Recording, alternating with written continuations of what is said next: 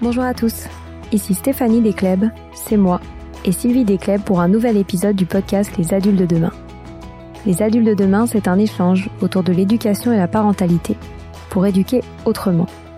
C'est aussi un livre qui s'intitule Offrir le meilleur aux enfants et qui est disponible dans les librairies et en ligne à partir du 4 mai. Vous trouverez le lien sur notre compte Instagram et sur notre site lesadultesdedemain.com. Aujourd'hui, je rencontre François Tadei dans les locaux du Learning Planet Institute pour parler du système éducatif en France, de ses limites et des chantiers prioritaires à entreprendre pour accompagner au mieux nos enfants aux évolutions du monde de demain. Quelle chance j'ai eu d'échanger avec cette grande personne de l'éducation en France.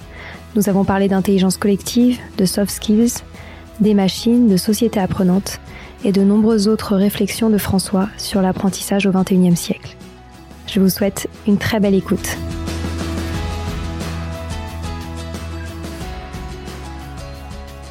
Bonjour François. Bonjour. Merci de m'inviter aujourd'hui au sein du Learning Planet Institute, un centre de recherche euh, qui se positionne, je cite, comme un acteur majeur de la société apprenante.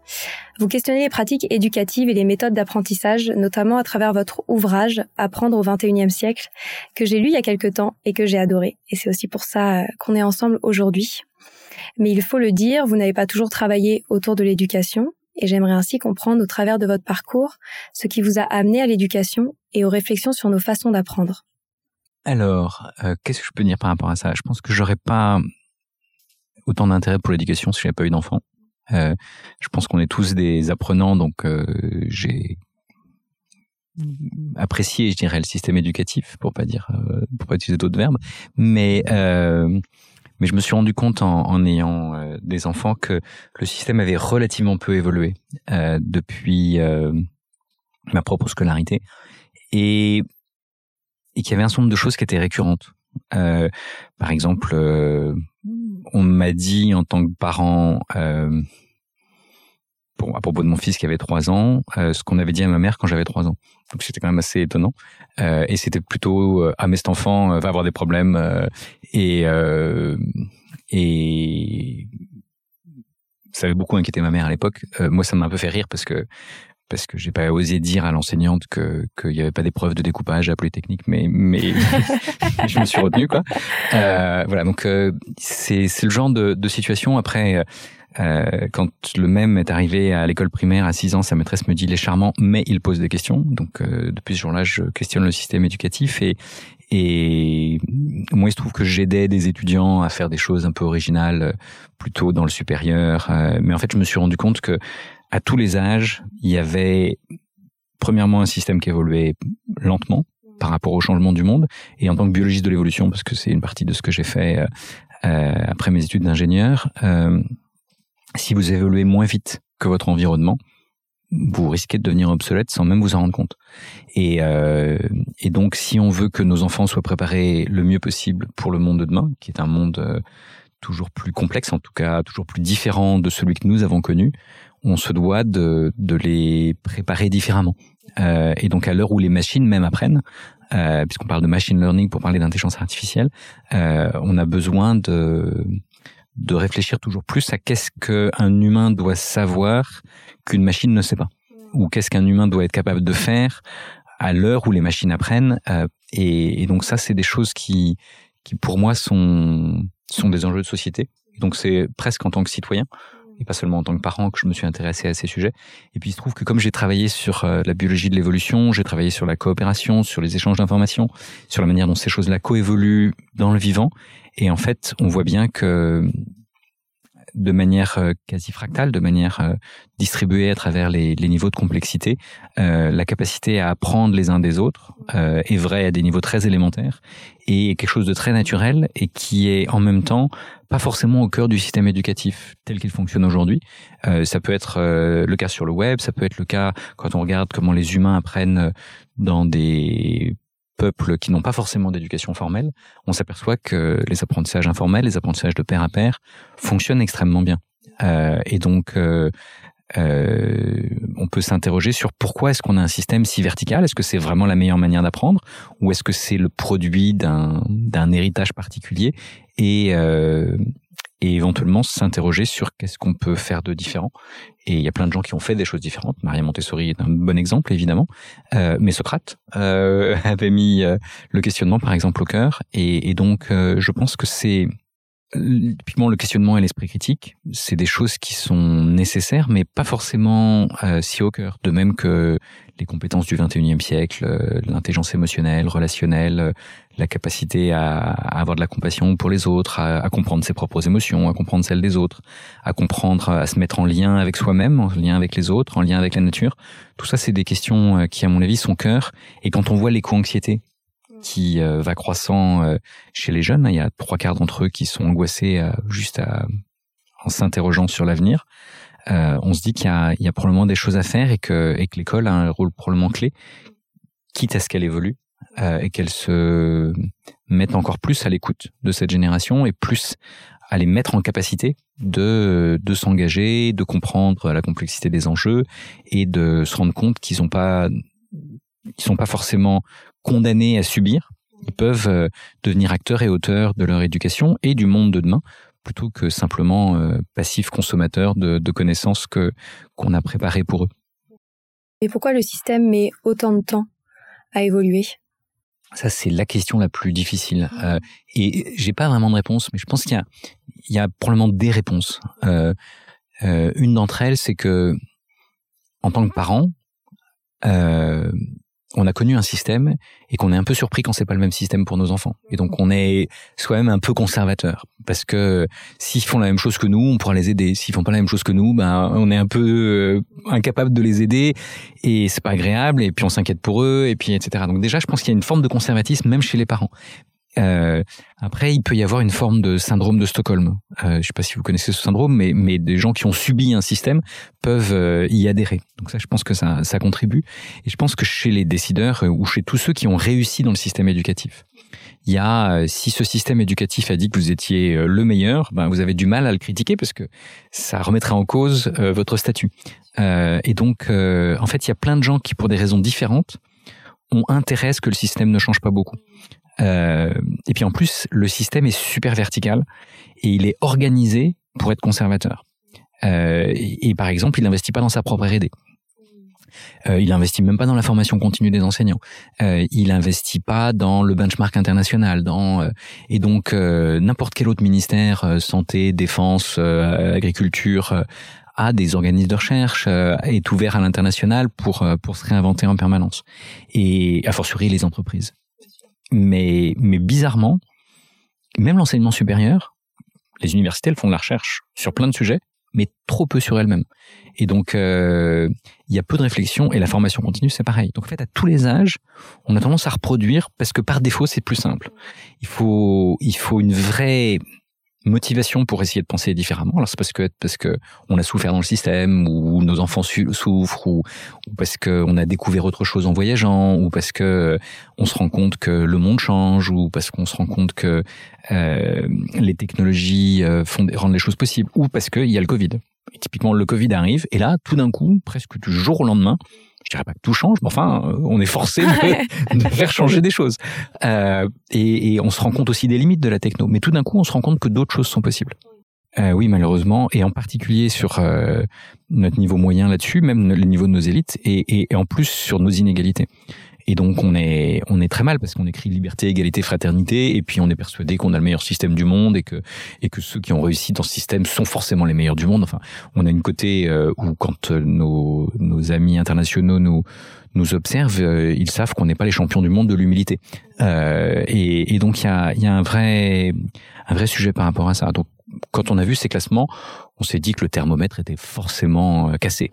Euh, donc on a critiqué le classement euh, sur le colère puis sur l'université, mais on voit toujours plus de, de, gens qui cherchent des alternatives, ceux qui ont les moyens en particulier cherchent des alternatives, qui éventuellement envoient leurs enfants euh, dans les meilleures universités internationales euh, plutôt que qu'ici. Donc il y a, y a un vrai sujet par rapport à ça. Et euh, à nouveau, je pense que c'est en partie un manque d'humilité euh, et en partie se dire que c'est très difficile de remettre en cause le système qui nous a formés, puisque si on est très content de qui on est, ben, ce qui est le cas de ceux qui manquent un peu d'humilité, ils ont du mal à, critiquer le système qui les a formés. Et puis je pense qu'il y a encore euh, une autre dimension qui est de l'ordre de ce que disait euh, Louis-Ferdinand Céline en, en, parlant de Semmelweis. Semmelweis, c'est un médecin, et c'est le premier à avoir dit, quand on sort d'une salle d'autopsie et qu'on rentre dans une salle d'accouchement, entre les deux, vaut mieux se laver les mains ce qui paraît une évidence aujourd'hui, euh, en particulier pour les femmes évidemment. Euh, mais à l'époque, euh, aucun de ses collègues médecins n'a voulu le croire. Et donc il a, il est mort dans un asile psychiatrique, euh, incompris. Et le seul médecin qui l'a cru s'est suicidé. Parce qu'en fait, il avait compris que il avait accouché exactement dans ces circonstances euh, sa nièce préférée. Elle était morte. Et dans, quand on a un proche qui meurt, on s'en veut toujours. Et là, en fait, il a compris que Semmelweis euh, avait raison. Euh, et en fait, ce que disait Semmelweis, c'est si vous l'avez les mains, vous sauverez des vies, mais la contraposée logique, c'est si vous l'avez pas des mains, vous avez des morts sur la conscience. Et en fait, ses collègues voulaient pas entendre ça, parce que consciemment ou inconsciemment, je pense que c'était essentiellement inconsciemment, euh, c'était insupportable. En plus, l'autopsie, c'était le symbole de la modernité. Euh, donc il y avait un vrai sujet par rapport à ça. Et si on transpose au monde éducatif. Si vous dites euh, à des enseignants que ça fait des décennies qu'on pourrait enseigner autrement et qu'ils l'ont pas fait, eh ben ça suppose qu'ils n'ont pas forcément euh, fait ce qu'il y avait de mieux pour leurs élèves. Et c'est pas forcément agréable à entendre. Euh, donc ça peut les braquer. Donc moi, je tendance à pas du tout avoir ce discours, mais à dire le monde de demain est tellement différent de celui que nous avons connu que même si on avait été parfait jusqu'à hier, qui est discutable par ailleurs. euh, mais même si on avait été parfait jusqu'à hier, il faut réfléchir à qu'est-ce qu'on veut pour demain. Et donc, prenons le temps de réfléchir à ce qu'on veut pour demain. Et ça, je pense que c'est une discussion fondamentale qu'on peut avoir avec les jeunes, avec les profs, avec l'ensemble des acteurs, les parents, euh, l'ensemble de l'écosystème. Et, euh, et c'est d'ailleurs ce qu'ont fait tous les pays qui sont transformés. C'est en se demandant qu'est-ce qu'ils voulaient pour demain. Et euh, encore une fois, il y avait plein de bonnes raisons. Et je pense que par exemple à la Révolution française, on avait peut-être le meilleur système euh, parce que euh, décider de former des élites à la fin du XVIIIe siècle euh, sur la science en créant l'école normale, l'école polytechnique, c'était très novateur. Mais le problème, c'est que ce système a relativement peu évolué. et donc, forcément, un truc qui était très bien au XVIIIe, mais pas forcément complètement adapté au XXIe. Quoi. En fait, ce qui est intéressant, c'est quand on regarde, par exemple, quel est le meilleur par continent? Euh, le Canada, c'est le meilleur de l'Amérique Nord et Sud confondus. Euh, la Finlande, c'est le meilleur en Europe. Et euh, Singapour, c'est le meilleur en Asie. Donc c'est quand même des cultures très différentes. Mais en fait, ils ont convergé. Ils avaient des systèmes très proches du nôtre, historiquement. Et indépendamment les uns des autres, ils ont convergé vers un système qui met les compétences du XXIe siècle au cœur, dont la créativité, la coopération, mais aussi les projets des jeunes. Et même un pays comme Taïwan qui s'est transformé encore plus récemment euh, est aussi sur cette logique. Et c'est des pays qui sont encore une fois avec des cultures très différentes, mais des cultures qui se sont rendus compte que il fallait proposer aux jeunes des défis et les aider à relever les défis de notre temps euh, qui peuvent être des défis personnels, des défis locaux ou des défis globaux, euh, et, et, faire d'eux euh, pas simplement des gens qui passent des examens, euh, avec plus ou moins de brio. Et en l'occurrence, quand on les teste au niveau international, c'est avec brio, mais que euh, on pouvait les, les, aider.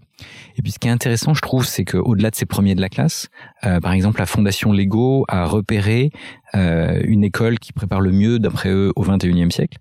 Et il se trouve que cette, cette école est en Haïti. Donc si on se dit que la, meilleure école du monde n'est pas ni en Finlande, ni au Canada, ni à Singapour, ni dans le quartier latin, euh, c'est intéressant de voir euh, que c'est pas forcément dans le pays le plus fortuné.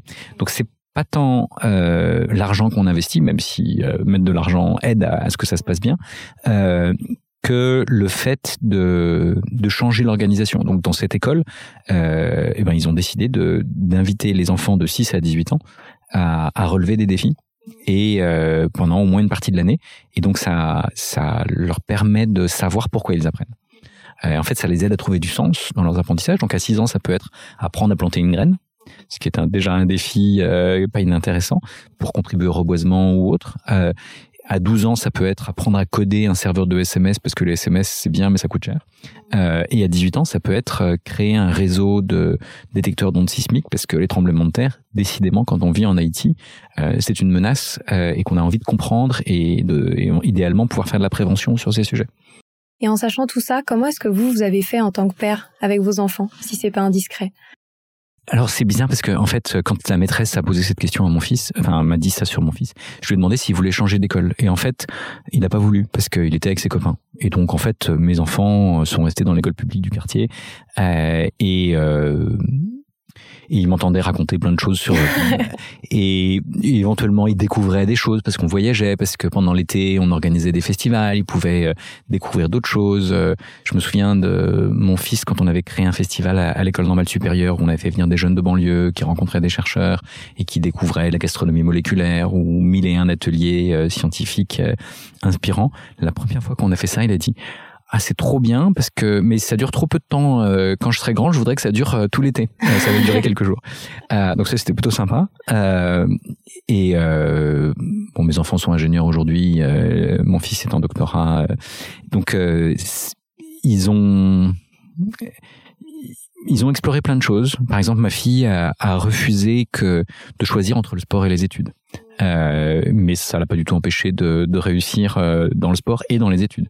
Alors qu'il y avait plein de gens qui lui disaient, bah, soit tu fais sport-études, soit tu, tu peux faire de la science, mais tu pourras pas faire les deux. Mais elle disait, mais aux États-Unis, euh, si je suis bon en sport, je peux avoir des places réservées dans les meilleures universités. Donc pourquoi est-ce que vous me dites que c'est antagoniste? Donc il y a, y, a, y a effectivement une culture et, et donc je pense que je, ça les a peut-être aidés à penser un peu différemment et à et même s'ils ont fait des choses relativement classiques in fine, euh, à le faire en peut-être plus en connaissance de cause et en, en acceptant euh, ce qui était acceptable et en critiquant euh, ce qui méritait de l'être. Parce que c'est ce que j'allais dire, vous leur, vous leur avez peut-être transmis une vision différente de la réussite aussi? Oui, je crois que même s'ils ont aussi contribué à, des réussites assez classiques, euh, ils n'ont pas tout sacrifié pour ça.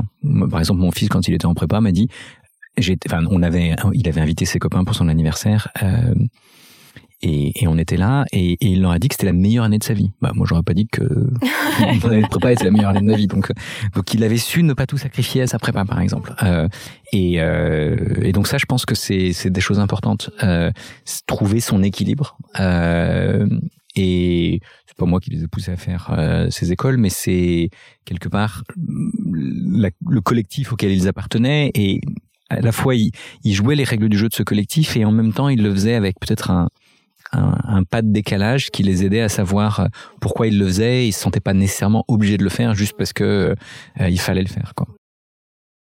Si on revient à votre vision de l'apprendre au XXIe siècle, vous parlez de plusieurs choses euh, et vous parlez notamment de croiser plus de regards et notamment ceux des jeunes, les enfants. Comment est-ce qu'on peut apprendre à mieux écouter les enfants pour revoir notre système éducatif? Alors en fait, tout ce qu'on a fait ici, euh, on l'a co-designé avec des jeunes. Et c'est quand même intéressant parce que euh, on a démarré sur une petite table euh, dans la salle café de mon labo et aujourd'hui on a 7000 mètres carrés. Et en fait, euh, tout ce qui a grandi, euh, c'est fait en le co-designant euh, avec des jeunes pour des jeunes. Et donc plutôt pour des étudiants initialement, mais on s'est rendu compte que les méthodes qu'on avait développées fonctionnaient en fait à tous les âges de la vie. Et c'est assez naturel parce que entre temps, on s'est rendu compte que, par exemple, les plus jeunes sortent de publications scientifiques ont 8 ans, euh, que, et on s'est rendu compte que c'est Alison Gopnik qui l'a montré à Berkeley qu'on est tous nés chercheurs, on est tous nés capables de curiosité, d'expérimenter, de faire des erreurs, d'apprendre de ses erreurs. C'est à dire comme ça qu'on a appris à parler, à marcher et à faire plein de choses pour lesquelles on n'a pas eu un cours d'amphi sur euh, la marche ou la parole. Euh, donc on voit bien que qu'on peut apprendre plein de choses euh, et à une vitesse incroyable parce que quand on regarde un, un enfant acquérir de nouvelles capacités, c'est très impressionnant.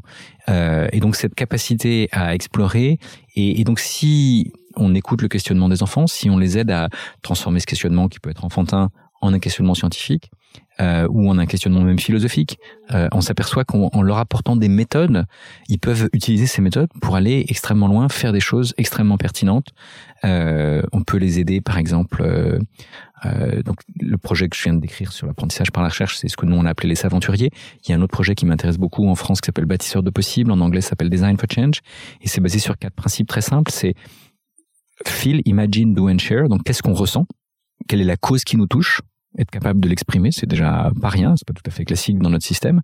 Être capable d'imaginer une solution correspondant au problème que l'on ressent comme euh, comme euh, crucial et être capable de la mettre en œuvre et de documenter et de partager ce qu'on a fait.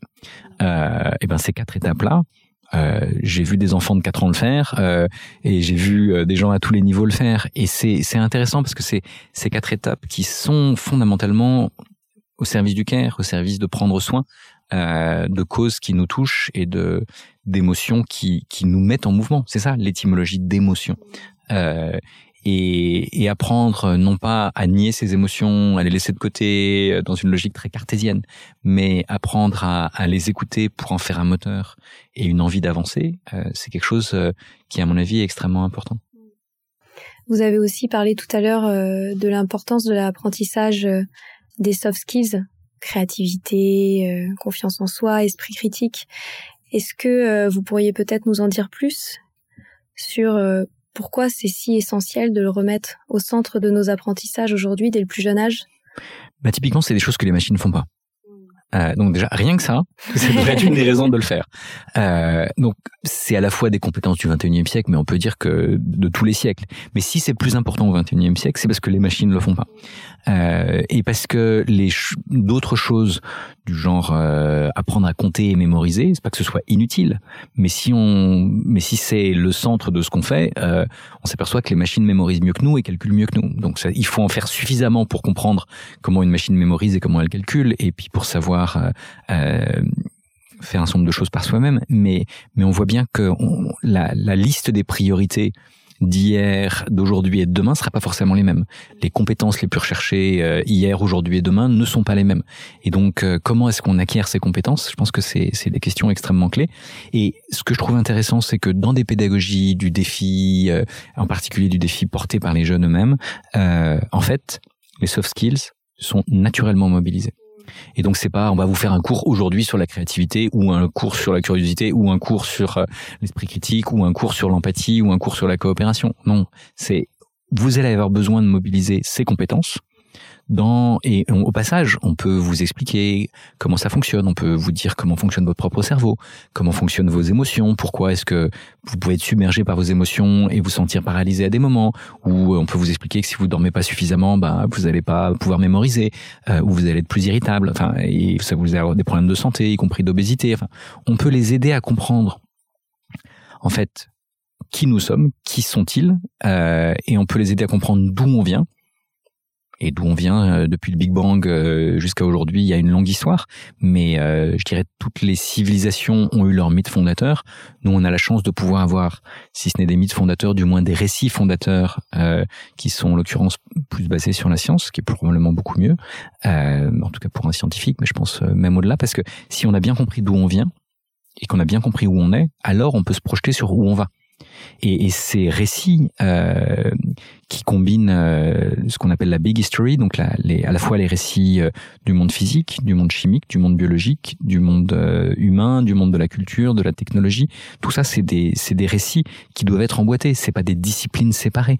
C'est différents regards sur une longue histoire et comprendre que que tout ça c'est cohérent et que si on veut comprendre encore une fois d'où on vient, où on est, pour penser où on va, on a besoin de ça parce qu'on a besoin de comprendre la trajectoire sur laquelle on est si on veut pouvoir euh, l'influencer. Et si par exemple on pense qu'on va dans le mur, ce qui est toujours plus le cas euh, sur le changement climatique, eh ben euh, si on comprend d'où ça vient, on a peut-être plus de chances de pouvoir influencer la trajectoire.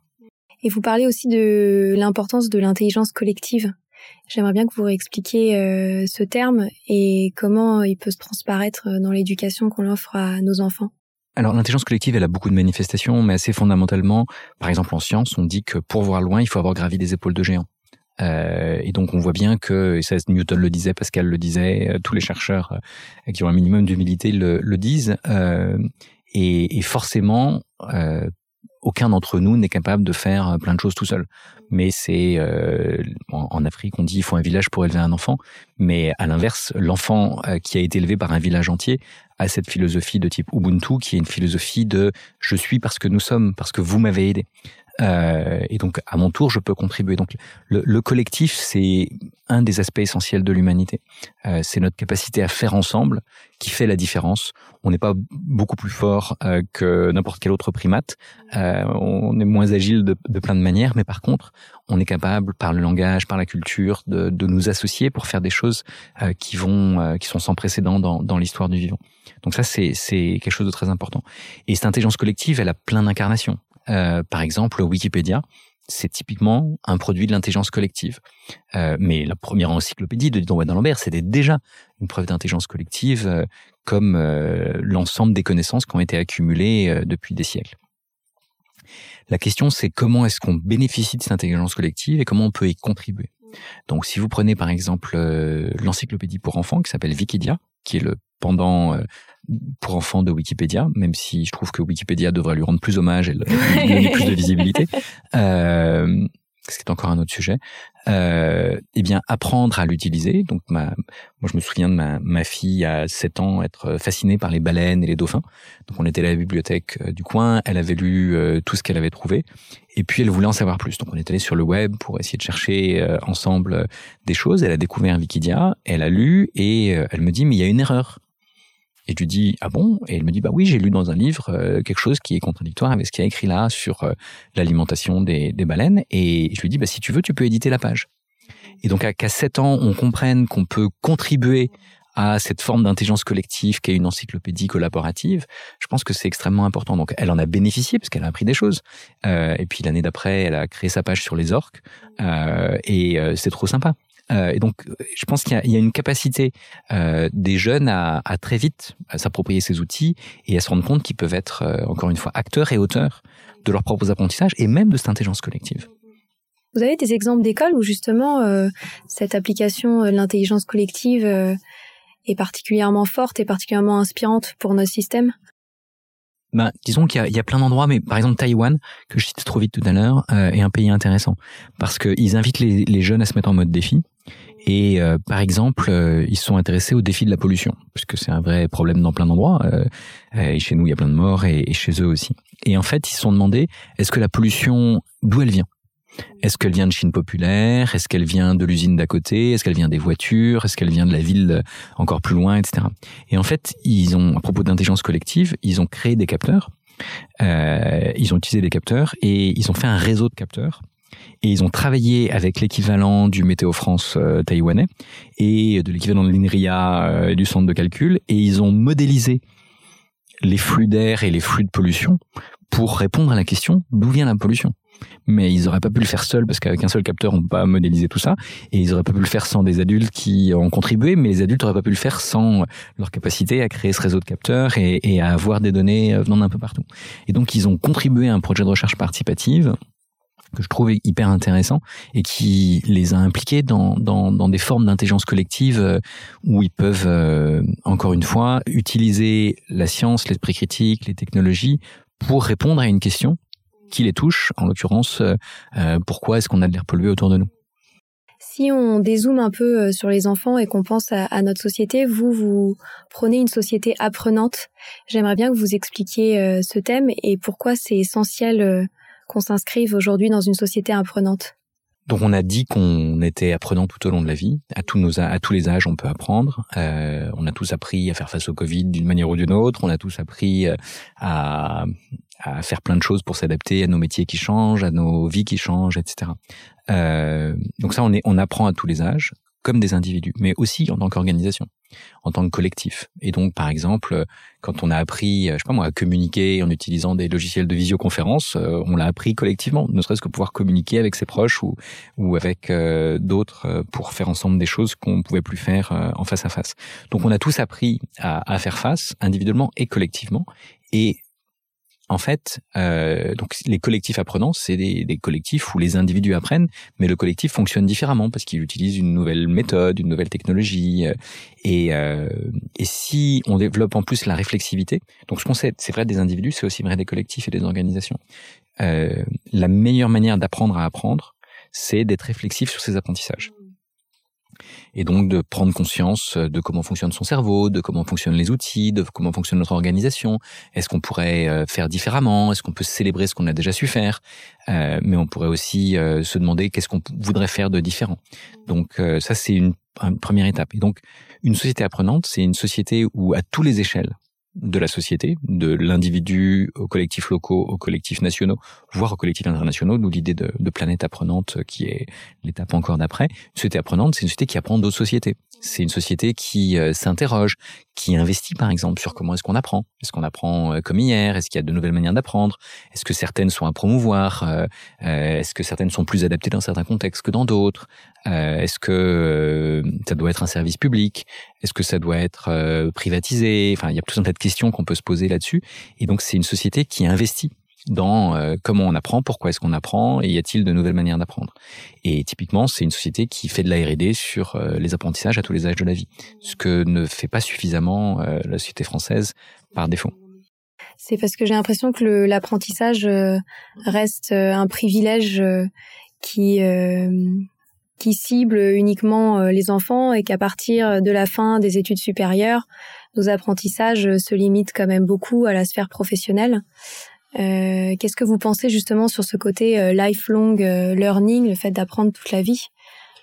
Bah, Disons que j'ai fait partie d'un groupe de travail autour de l'UNESCO sur l'idée que ça devrait être un nouveau droit de l'homme. Euh, et ça, je pense que c'est vrai. Et on devrait pouvoir investir à titre personnel, professionnel, euh, dans nos apprentissages et euh, pouvoir retourner à l'université, pouvoir retourner éventuellement dans d'autres modalités d'apprentissage qui nous conviennent mieux. Et donc le compte personnel de formation est un pas dans ce sens-là euh, en France. Mais euh, à nouveau, est-ce que, euh, par exemple, moi j'apprends en lisant Wikipédia ou en lisant euh, mon journal préféré ou en écoutant la radio ou un podcast et mais mais je peux dépenser mon compte personnel de formation à cet endroit-là. Donc en, en, soi, on pourrait s'interroger puisque si j'apprends des choses qui me sont utiles à la fois personnellement et professionnellement, pourquoi pas? Donc euh, donc y a, ça serait une autre manière de créer des incitations pour euh, créer des contenus de qualité. Euh, euh, donc ça, je pense que ça ça serait intéressant, ne serait-ce que pour le monde des médias, ce qui n'est pas rien parce qu'ils ont du mal à trouver un modèle économique dans l'économie des, des, plateformes et, et l'économie de l'attention qui est la nôtre aujourd'hui. Donc ça, c'est à mon avis un, un point important. Mais plus généralement, je pense que euh, cet apprentissage tout au long de la vie, euh, il y a de plus en plus de boîtes qui se rendent compte que c'est un facteur limitant. Euh, et au niveau de l'économie dans son ensemble. Il y a par exemple, on nous parle des métiers de demain, on nous dit qu'il y a des métiers d'avenir, des industries d'avenir, etc. Mais qui va inventer ces métiers et où est-ce qu'on va se former à ces métiers et qui va inventer les formations de demain Et donc si on n'investit pas dans cette R&D, bah, on voit bien qu'on qu'on a un problème. Donc la prise de conscience progresse. Euh, il y a maintenant, euh, par exemple, des appels d'offres euh, du secrétariat pour l'investissement qui s'appellent compétences et métiers d'avenir, qui sont en, en, route. Mais il faut le faire à tous les âges, il faut le faire pour tous les secteurs d'activité, y compris pour le développement de notre envie de résoudre nos propres défis personnels. et, et donc là, il y a, y a besoin de, de créer des collectifs et de créer des contenus euh, de qualité pour euh, pour faire face. En particulier, il y a une telle accélération des transformations. On nous parle de la transition écologique, de la transition digitale, euh, de la transition démocratique. Voilà, il y a il y a énormément de transitions à vivre en même temps. Ben, si on n'apprend pas les uns des autres et, et, et, des meilleures manières de le faire en France et à l'international, on voit bien qu'on a beaucoup moins de chances de réussir cette transition. On arrive déjà à la fin de cet échange. J'aimerais quand même que vous expliquiez à nos auditeurs euh, ce que fait le Learning Planet Institute Alors, ce que nous faisons, c'est que, en fait, notre mission, c'est d'aider les individus et les collectifs à relever les défis de notre temps. Et pour ça, on se dit qu'il faut individuellement et collectivement, on apprenne à apprendre, qu'on apprenne à relever ces défis, qu'on apprenne à mobiliser l'intelligence collective, qu'on apprenne à faire de la recherche autrement et qu'on soit capable euh, ensemble de faire un certain nombre d'activités. Donc nous, on a une activité de, de R&D sur ces sujets. En particulier, on développe de l'intelligence artificielle, on développe euh, un GPS de la connaissance, on développe des outils numériques, on développe des programmes de formation pour euh, ceux qui veulent penser différemment, explorer différemment, relever ces défis différemment. Nous, ce qu'on appelle les des game changers, donc des, acteurs de changement. comment est-ce qu'on peut les former? Quel nouveau diplôme on peut créer, comment on peut les co-designer avec les jeunes eux-mêmes? Donc euh, ça c'est ce qu'on fait en activité d'enseignement et en activité de recherche. On accompagne des organisations qui veulent se transformer, qui peuvent être des organisations publiques, des organisations privées, des philanthropes. Euh, il y a tout un tas d'acteurs qui se rendent compte que que le monde change plus vite que leur capacité institutionnelle à, à, à s'adapter et qui ont donc besoin de devenir des organisations apprenantes, euh, des organisations où euh, on, se pose ce genre de questions, on apprend euh, les uns des autres, on regarde euh, s'il y a de nouvelles méthodes qui peuvent nous aider à être plus agiles et plus adaptés ou plus adaptables en tout cas. et puis on a aussi créé un réseau international qui s'appelle Learning Planet Alliance, qui est donc une alliance à travers la planète tous ceux qui veulent contribuer à apprendre à prendre soin de soi, à prendre soin des autres et à prendre soin de la planète. Et on voit bien que sur ce genre de sujet, on a tous intérêt qu'on soit tous un peu meilleurs.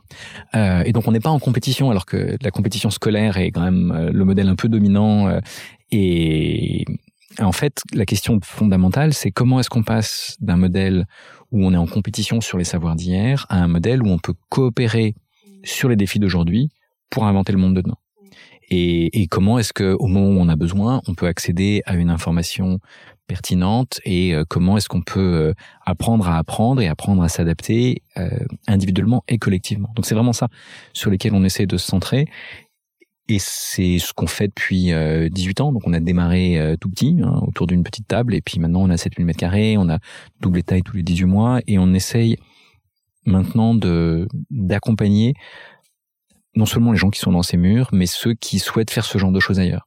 Euh, et parce que on va pas continuer à croître euh, dans l'espace physique. Mm. Par contre, euh, si on développe des outils, des méthodes, si on les rend euh, accessibles à, à, toujours plus de gens, si on forme les formateurs, si on forme ceux qui pensent la formation initiale, la formation continue dans les universités, dans les écoles, etc., on peut avoir plus d'impact. Donc on, on essaye de d'être à l'écoute de ceux qui veulent changer. Donc on n'est pas du tout prosélite en disant il faut faire ça, mais on dit si vous voulez le faire et que ça vous intéresse, euh, ben, venez en discuter et plus si affinité. J'ai une toute dernière question. Est-ce que euh, vous êtes optimiste sur le changement de notre système éducatif? Alors moi j'essaie d'être mélioriste. euh, donc le, le, le, il y a le mélioriste, c'est celui qui cherche à améliorer les choses, indépendamment mmh. de la manière, de la trajectoire dans laquelle on est.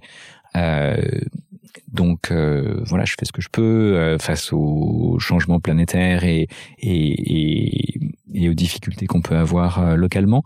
je pense qu'on peut être pessimiste ou optimiste, mais mais mais disons que c'est si c'est uniquement une attitude ah ben de toutes les manières tout ira bien ou de toutes les manières tout est foutu, dans un cas comme dans l'autre on fait rien en fait. donc à mon avis c'est pas la bonne attitude. donc je préfère être mélioriste en me disant je sais pas ce que le monde serait si, si je n'y mettais pas mon grain de sel, mais j'essaie de mettre mon grain de sel au bon endroit pour euh, augmenter la saveur du plat, grosso modo. Euh, et donc c'est un peu ça la, la stratégie du, du mélioriste. Euh, c'est aussi une stratégie euh, stoïcienne au sens euh, de faire ce qu'on peut pour changer ce qui mérite de l'être, euh, accepter avec autant de sérénité que possible euh, ce qu'on peut pas changer et essayer d'avoir un minimum de sagesse pour distinguer ces, deux sujets. Quoi. Donc c'est ce que Marc Aurel essayait de faire et à ma manière, j'essaye de, de, le faire aussi. Mais, mais c'est vrai que ce qu'on peut faire et ce qu'on peut changer dépend de savoir si on est seul à vouloir changer ou si on sait appartenir à un collectif dans lequel on peut contribuer à changer des choses qu'on ne saurait pas changer seul. Donc euh, on est dans un contexte historique dans lequel il y a par exemple un grand débat sur l'école qui va sortir, euh, en tout cas c'est ce qu'on nous promet. Euh, il y a tout un tas d'acteurs qui se disent que effectivement maintenant il faudrait que ça change. Donc euh, je pense que si suffisamment de gouttes d'eau euh, se rejoignent, il peut y avoir des, des ruisseaux, peut-être même des rivières et des fleuves et, et, et donc de l'impact. Super. Et eh ben on va terminer là-dessus. Merci beaucoup François pour votre temps, c'était passionnant. Merci à vous. Voilà, c'est fini pour aujourd'hui. On espère que cet épisode vous a plu. Avant de se quitter, on a quand même besoin de vous. Si après avoir écouté cet exposé, vous ressortez avec plein d'idées pour apporter le meilleur aux enfants, n'oubliez pas de nous laisser 5 étoiles et un petit commentaire sur Apple Podcast, sur iTunes ou toute autre plateforme d'écoute de podcast. Cela nous aidera à mieux ressortir et surtout à nous motiver pour continuer cette aventure ensemble. Si vous avez des suggestions, des idées de thèmes, des questions à poser, n'hésitez pas à nous contacter sur les réseaux sociaux, Instagram ou LinkedIn, en tapant les adultes de demain. Nous serions ravis d'échanger avec vous. Si vous souhaitez en savoir davantage sur Sylvie, je vous invite vraiment à aller voir son blog sylvidesclep.com ou à la suivre sur Instagram en allant sur son profil sylvidesc, D-E-S-C, Montessori. Enfin, si vous souhaitez en savoir plus sur le calendrier des prochaines formations Montessori, rendez-vous sur www.apprendre-montessori.fr. On a hâte de vous retrouver vite et à très bientôt sur les adultes de demain.